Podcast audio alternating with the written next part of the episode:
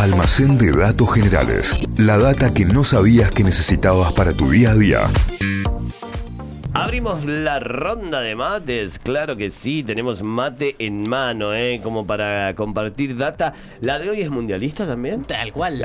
de hecho, son las es. últimas dos. Últimas dos datas mundialistas que nos quedan, la de hoy y la del jueves. Tal Así cual. que levantamos la persiana, abrimos el almacén de datos generales. Y vamos con las últimas dos, eh, los últimos dos almacenes mundialistas, con una historia de la previa del Mundial de México 70. Y ahora que justo con que Inglaterra se quedó afuera, Sí. vamos con la historia de un inglés, pero que se quedó adentro. ¿Qué Esa. le pasó? A Bobby Moore, que es uno de los defensores más grandes de la historia del fútbol y del fútbol inglés, o sea, un gran defensor, que tuvo un problema en la gira previa a ese Mundial México 70, que fue el primero de los dos que organizó México. Ese lo ganó Brasil, el otro lo ganó Argentina. El que ganó Brasil, Pelé, estaba en modo Dios en ese Mundial. Claro. Argentina no clasificó y de hecho fue el único mundial al que no clasificó porque le fue mal en eliminatorias. Todos los otros mundiales a los que no fue fue porque decidió no ir. O sea, este fue el único que jugó eliminatorias y no le fue bien y, Y quedó no fuera. entramos, claro. En México 70. Pero vamos a hablar de Inglaterra.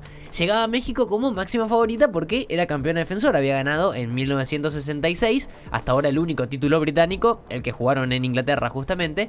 Y además mantenía todas las estrellas de ese mundial. O sea que se venía fuerte Inglaterra, o a casi todas las estrellas tenía como una figura por línea. Estaba el arquero Gordon Banks, que es uno de los más grandes de la historia. Bobby Moore, que era el capitán, defensor y el que, del, del cual vamos a contar la historia hoy.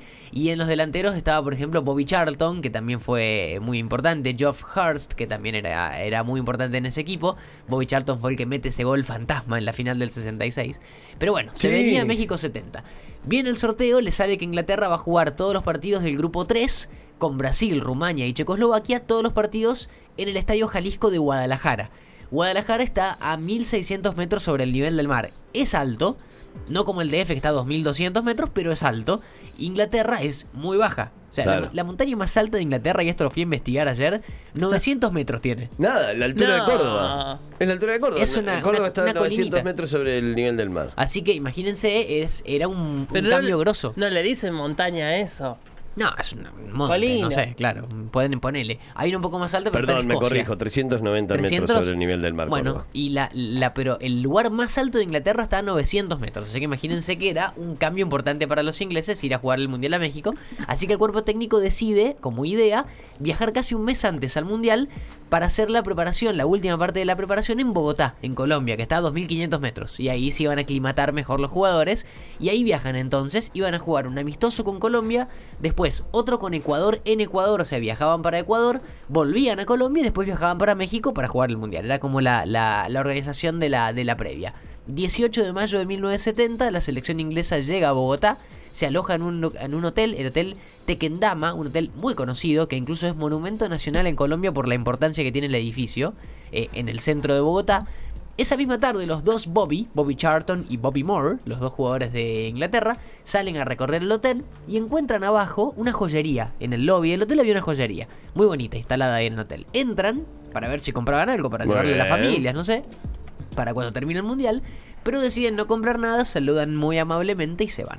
Y cuando están afuera de la joyería, sale Clara Padilla. ¿Quién era Clara Padilla? La mujer que los había atendido. Sale a los gritos, corriendo por el, por el hotel, por los pasillos, diciendo que Bobby Moore, el capitán de la selección, se había robado un brazalete de oro y diamantes. No, Bobby, Bobby. la gran Moria en Paraguay. Eh, que, claro, que salía 1500 dólares. Un número importante para la época. Eso es lo que salía el brazalete de oro y diamantes que esta mujer decía que se lo había robado Bobby eh, Moore, el defensor.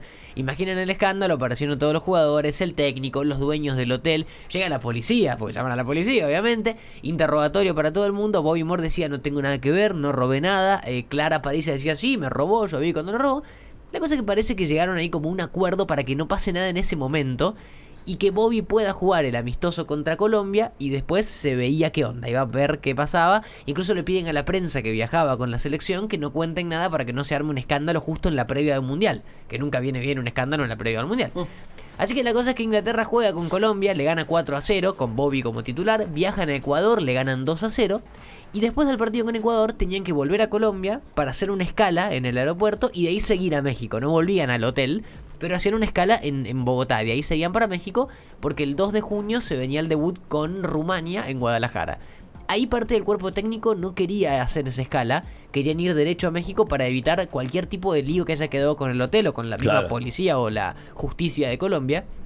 Pero el mismo defensor, Bobby Moore, dijo que iba a ser sospechoso no pasar por Colombia. Y Como él tenía la conciencia tranquila, dijo, vamos igual a hacer la escala. La cosa es que llegan a Colombia y mientras estaban esperando ese segundo avión antes de ir a México, aparece la policía. Señor Bobby Moore, acompáñeme por favor, detenido. Oh, Adentro Bobby Moore, imagínense un par de días antes del Mundial que arresten al capitán, no que se lesione, que lo arresten. ¿Qué había pasado? ¿Por qué había cambiado la situación? Resulta que eh, había aparecido un testigo de toda esta situación, un tal Álvaro Suárez, que afirmaba haber visto a Bobby robarse el brazalete en el hotel. Según este Álvaro Suárez, que estaba sentado en el lobby del hotel cuando pasó todo, vio al defensor inglés meterse la joya en el bolsillo del saco. Así que por eso, hasta que se resuelva todo bien, queda detenido el defensor inglés antes del Mundial. El equipo no sabe qué hacer, el cuerpo técnico no sabe qué hacer, bueno, y deciden al cabo de un rato irse sin Bobby, se van Claro. para México, se van sin Bobby, queda Bobby detenido. los amigos. Claro, y, y dos miembros de la Federación Inglesa se quedan ahí en. México como para acompañarlo. lo importante era el amistoso, que se cague hoy. Claro. Después se fueron Se para el cae por mundial chorizo. sin Bobby. Eh, ahí ya la prensa se, se entera de la situación porque es el, el- el- el arresto es en el, el aeropuerto. Y pasa algo curioso también ahí es que eh, un delantero de la selección que se llamaba Jeff Astle le tenía mucho miedo a volar, así que para que no le joda el viaje, se clavó unos, unos shotcitos de whisky en el vuelo. Bueno, bueno, bueno. Tranca. La cosa es que se tomó mucho shotcito de whisky, estaba muy relajado después el tipo y llegó con problemas para caminar a México. Y cuando baja del avión, lo ve la prensa mexicana, que se baja de una forma muy extraña, y todos los títulos hablaban de que los ingleses eran borrachos y ladrones. O sea, ya era un problema a nivel prensa toda esta situación. Tanto no le estaban errando. Te, te- te- te robo el, te cambio el ladrón por pirata si querés. Claro, bueno. El otro te lo dejo. Pero era solo, era circunstancial el Ah. título, por todas las cosas que habían pasado. Bueno, mientras tanto en Bogotá estaba Bobby detenido, la cosa pintaba para lío diplomático, la embajada británica empieza a presionar, consiguen que no lo manden a la cárcel, sino que quede en arresto domiciliario en la casa de un directivo de la Federación de Colombia de Fútbol, o sea, la AFA de Colombia. Y eh, el equipo en México era bombardeado por la prensa, preguntas de lo que, lo que había pasado. El técnico inglés, con mucho tacto, dijo: Si Moore quisiera, se podía comprar todo el hotel. Es absurda la acusación. Bueno, tranqui, el técnico, más que Sí, sí, defenderlo, sí. ahí. Bueno, la cosa es que desde Inglaterra, el primer ministro de ese momento, Harold Wilson, empieza también a meter presión para que lo liberen. Y eso ayuda a que se acelere la citación con el juez. Ahí que se arme como especie ahí del careo entre todos. Y ahí estaban todos, justamente Bobby diciendo que era inocente, Clara Padilla, Álvaro Suárez, los dos eh, testigos también dando la versión de los hechos. Y a partir de este punto es cuando las versiones de los dos colombianos se empiezan como a mezclar, desdibujarse y demás, al punto que Suárez había explicado claramente cómo lo había visto a, Bobby Moore metiéndose el brazalete al bolsillo. Y Bobby Moore demostró que el saco que tenía no tenía bolsillos. Así que cómo se lo metió en el saco si no tenía bolsillos. La cosa es que, bueno, hay falta de pruebas, hay algo raro en el medio, lo terminan liberando a Bobby. Bobby Moore dice, vaya, no hay pruebas suficientes.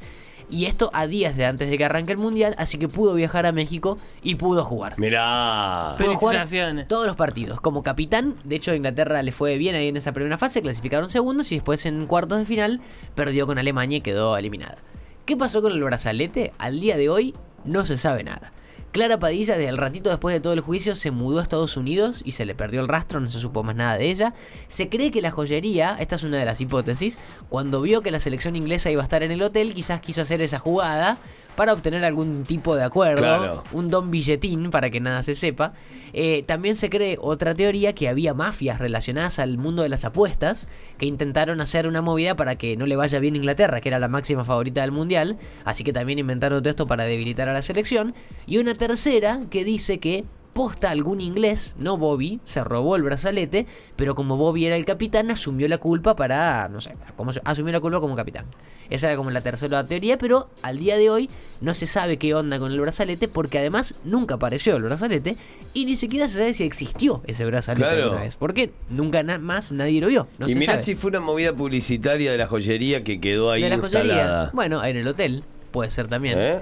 Y hay un último dato, Bobby Moore eh, la rompió toda en su carrera, decíamos un defensor increíble, eh, pero fue la única figura del Mundial del 66, o sea, de los británicos campeones del mundo, que no recibió el título de Sir. Viste que la reina nombra ahí como Sí. caballeros Sí. a algunas personas importantes de, de distintos ámbitos del deporte, de la música y demás. Eh, fue condecorada, por ejemplo, por la reina, el técnico, Bobby Charlton, Jeff Hurst, varios de los protagonistas importantes de ese mundial, pero Bobby Moore no.